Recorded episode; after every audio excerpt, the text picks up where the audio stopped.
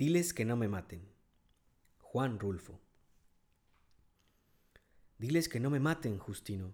Anda, vete a decirles eso, que por caridad, así diles, diles que lo hagan por caridad. No puedo. Hay allí un sargento que no quiero ir a hablar nada de ti. Haz que te oiga, date tus mañas y dile que para sustos ya ha estado bueno. Dile que lo haga por caridad de Dios. No se trata de sustos, parece que te van a matar de a de veras, y yo ya no quiero volver allá. Anda, otra vez, solamente otra vez, a ver qué consigues. No, no tengo ganas de eso. Yo soy tu hijo. Y si voy mucho con ellos, acabarán por saber quién soy y les dará por fusilarme a mí también. Es mejor dejar las cosas de este tamaño. Anda, Justino, diles que tengan tantita lástima de mí. No más eso diles. Justino apretó los dientes y movió la cabeza diciendo No. Y siguió sacudiendo la cabeza durante mucho rato. Justino se levantó en la pila de piedras en que estaba sentado y caminó hasta la puerta del corral. Luego se dio vuelta para decir Voy, pues, pero si de perdida me afusilan a mí también, ¿quién cuidará de mi mujer y de los hijos? La providencia, Justino. Ella se encargará de ellos. Ocúpate de ir allá y ver qué cosas haces por mí. Eso es lo que urge. Lo habían traído de madrugada, y ahora era ya entrada la mañana, y él seguía todavía allí, amarrado a un horcón esperando. No se podía estar quieto. Había hecho el intento de dormir un rato para apaciguarse, pero el sueño se le había ido. También se le había ido el hambre. No tenía ganas de nada, solo de vivir. Ahora que sabía bien, a bien que lo iban a matar, le habían entrado unas ganas tan grandes de vivir como solo las puede sentir un recién resucitado. ¿Quién le iba a decir que volvería a aquel asunto tan viejo, tan rancio, tan enterrado, como creía que estaba? Aquel asunto de cuando tuvo que matar a don Lupe, no nada más por no más, como quisieron hacerle ver los de Alima, sino porque tuvo sus razones. Él se acordaba.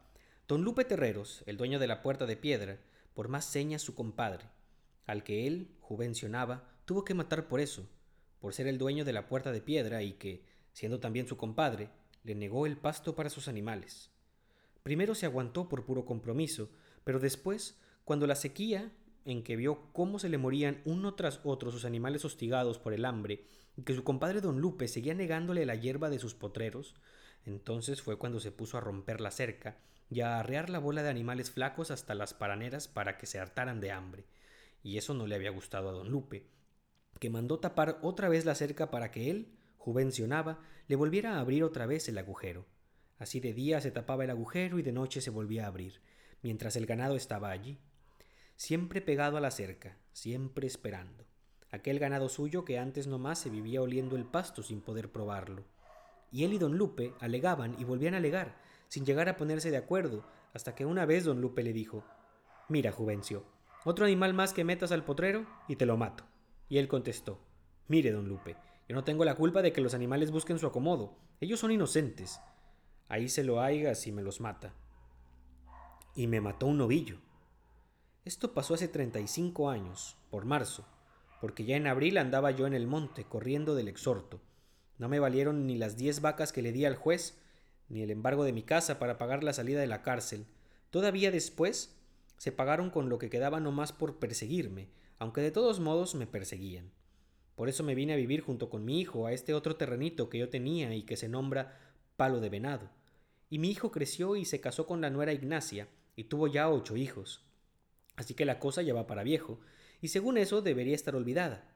Pero, según eso, no lo está. Yo entonces calculé que con unos cien pesos quedaba arreglado todo. El difunto don Lupe era solo, solamente con su mujer y los dos muchachitos todavía de agatas. Y la viuda pronto murió también disque de pena, y a los muchachitos se los llevaron lejos, donde unos parientes. Así que, por parte de ellos, no había que tener miedo. Pero lo demás se atuvieron a que yo andaba exhortado y enjuiciado, para asustarme y seguir robándome. Cada vez que llegaba alguien al pueblo me avisaban. Por ahí andan unos fureños, Juvencio. Y yo echaba pa'l monte, entreverándome entre los madroños y paseándome los días comiendo verdolagas. A veces tenía que salir a la medianoche como si me fueran correteando los perros. Eso duró toda la vida. No fue un año ni dos, fue toda la vida. Y ahora habían ido por él, cuando no esperaba ya nadie, confiado en el olvido en el que lo tenía la gente, creyendo que al menos sus últimos días los pasaría tranquilos. Al menos esto, pensó, conseguiré con estar viejo. me dejarán en paz. Se había dado esta esperanza por entero. Por eso era que le costaba trabajo imaginar morir así, de repente, a estas alturas de su vida, después de tanto pelear para librarse de la muerte, de haberse pesado su mejor tiempo tirando de un lado para otro, arrastrado por los sobresaltos, y cuando su cuerpo había acabado por ser un puro pellejo corrioso, curtido por los malos días en que tuvo que andar escondiéndose de todos. Por si acaso, ¿no había dejado hasta que se le fuera su mujer? Aquel día en que amaneció con la nueva de que su mujer se le había ido, ni siquiera le pasó por la cabeza la intención de salir a buscarla. Dejó que se fueran sin indagar, para nada, ni con quién, ni para dónde, con tal de no bajar al pueblo. Dejó que se le fuera como si le había ido todo lo demás, sin meter las manos. Ya lo único que le quedaba para cuidar era la vida, y ésta la conservaría a como diera lugar. No podía dejar que lo mataran, no podía, mucho menos ahora. Pero para eso lo habían traído de allá, de palo de venado. No necesitaron amarrarlo para que lo siguiera. Él anduvo solo, únicamente maniatado por el miedo. Ellos se dieron cuenta de que no podían correr con aquel cuerpo viejo, con aquellas piernas flacas como sicúas secas, acalambradas por el miedo de morir. Porque a eso iba, a morir, se lo dijeron. Desde entonces lo supo. Comenzó a sentir esa comezón en el estómago que le llegaba de pronto siempre que veía de cerca la muerte, que le sacaba el ansia por los ojos y que le hinchaba la boca con aquellos buches de agua agria que tenía que tragarse sin querer y esa cosa que le hacía los pies pesados mientras su cabeza se le ablandaba y el corazón le pegaba con todas sus fuerzas en las costillas. No, no podía acostumbrarse a la idea de que lo mataran. Tenía que haber alguna esperanza. En algún lugar podría aún quedar alguna esperanza. Tal vez ellos se hubieran equivocado. Quizá buscaban a otro Juvencio Nava y no al Juvencio Nava que era él. Caminó entre aquellos hombres en silencio, con los brazos caídos. La madrugada era oscura, sin estrellas. El viento soplaba despacio, se llevaba la tierra seca y traía más, llena de ese olor como de orines que tiene el polvo de los caminos. Sus ojos, que se habían apenuscado con los años, venían viendo la tierra, aquí, debajo de sus pies, a pesar de la oscuridad. Allí en la tierra estaba toda su vida, sesenta años de vivir sobre de ella, de encerrarla entre sus manos, de haberla probado como se prueba el sabor de la carne, se vino largo rato desmenuzándola con los ojos, saboreando cada pedazo como si fuera el último, sabiendo casi que sería el último. Luego, como queriendo decir algo, miraba a los hombres que iban junto a él. Iba a decirles que lo soltaran, que lo dejaran que se fuera. Yo no le he hecho daño a nadie, muchachos, iba a decirles, pero se quedaba callado. Más adelantito se los diré, pensaba, y solo los veía. Podía hasta imaginar que eran sus amigos, pero no quería hacerlo, no lo eran. No sabía quiénes eran.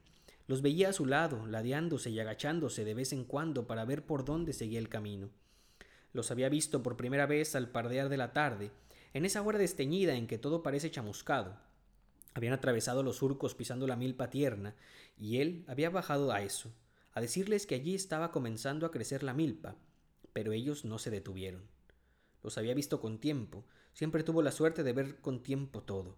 Pudo haberse escondido, caminar unas cuantas horas por el cerro mientras ellos se iban y después volver a bajar. Al fin y al cabo la milpa no se lograría de ningún modo. Ya era tiempo de que hubieran venido algunas aguas, y las aguas no aparecían, y la milpa comenzaba a marchitarse. No tardaría en estar seco del todo. Así que ni valía la pena de haberse bajado, haberse metido entre aquellos hombres como en un agujero, para ya no volver a salir. Y ahora seguía junto a ellos, aguantándose las ganas de decirles que lo soltaran. No les veía la cara, solo veía los bultos que se repegaban o se separaban de él. De manera que cuando se puso a hablar, no supo si lo habían oído. Dijo, yo nunca le he hecho daño a nadie. Eso dijo. Pero nada cambió. Ninguno de los bultos pareció darse cuenta. Las caras no se volvieron a verlo. Siguieron igual, como si hubieran venido dormidos.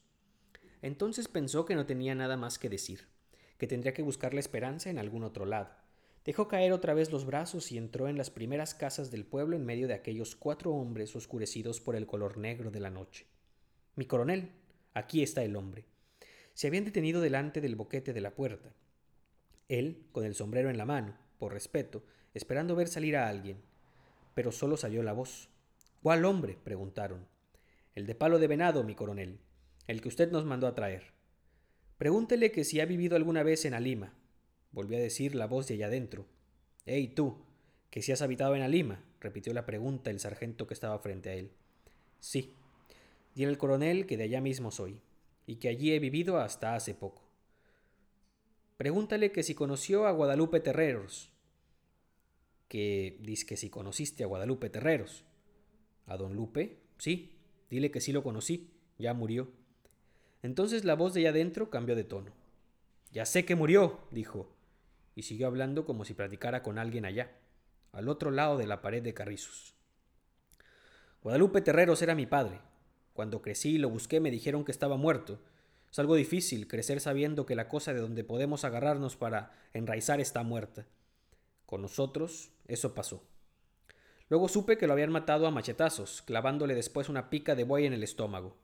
Me contaron que duró más de dos días perdido y que cuando lo encontraron tirado en un arroyo, todavía estaba agonizando y pidiendo el encargo de que le cuidaran a su familia. Esto, con el tiempo, parece olvidarse. Uno trata de olvidarlo. Lo que no se olvida es llegar a saber que el que hizo aquello está aún vivo, alimentando su alma podrida con la ilusión de la vida eterna. No podría perdonar a ese, aunque no lo conozco, pero el hecho de que se haya puesto en el lugar donde yo sé que está, me da ánimos para acabar con él. No puedo perdonarle que siga viviendo. No debía haber nacido nunca. Desde acá, desde fuera, se oyó bien claro cuando dijo. Después ordenó. Llévenselo y un rato, para que padezca, y luego fusílenlo. Mírame, coronel, pidió él. Ya no valgo nada. No tardaré en morirme solito. Derrangado de viejo. No me mates. Llévenselo, volvió a decir la voz de adentro. Ya he pagado, coronel. He pagado muchas veces. Todo me lo quitaron. Me castigaron de muchos modos. Me he pasado cosa de cuarenta años escondido como un apestado, siempre con el pálpito de que cualquier rato me matarían. No merezco morir así, coronel. Déjeme que al menos el Señor me perdone. No me mates. Diles que no me maten. Estaba allí, como si lo hubieran golpeado, sacudiendo su sombrero contra la tierra, gritando. Enseguida la voz de allá adentro dijo Amárrenlo y denle algo de beber hasta que se emborrache para que no le duelan los tiros. Ahora, por fin se había apaciguado. Estaba allí arrinconado al pie del horcón. Había venido su hijo Justino, y su hijo Justino se había ido y había vuelto, y ahora otra vez venía. Lo echó encima del burro. Lo apretaló bien apretado al parejo para que no se fuese a caer por el camino. Le metió su cabeza dentro de un costal para que no diera mala impresión, y luego le hizo pelos al burro y se fueron arrebiatados de prisa para llegar a Palo de Venado, todavía con tiempo para arreglar el velorio del difunto. Tu nuera y los nietos te extrañarán, iba diciéndole. Te mirarán a la cara y creerán que no eres tú. Se les afigurará que te ha comido el coyote cuando te vean con esa cara tan llena de boquetes por tanto tiro de gracia como te dieron. Fin.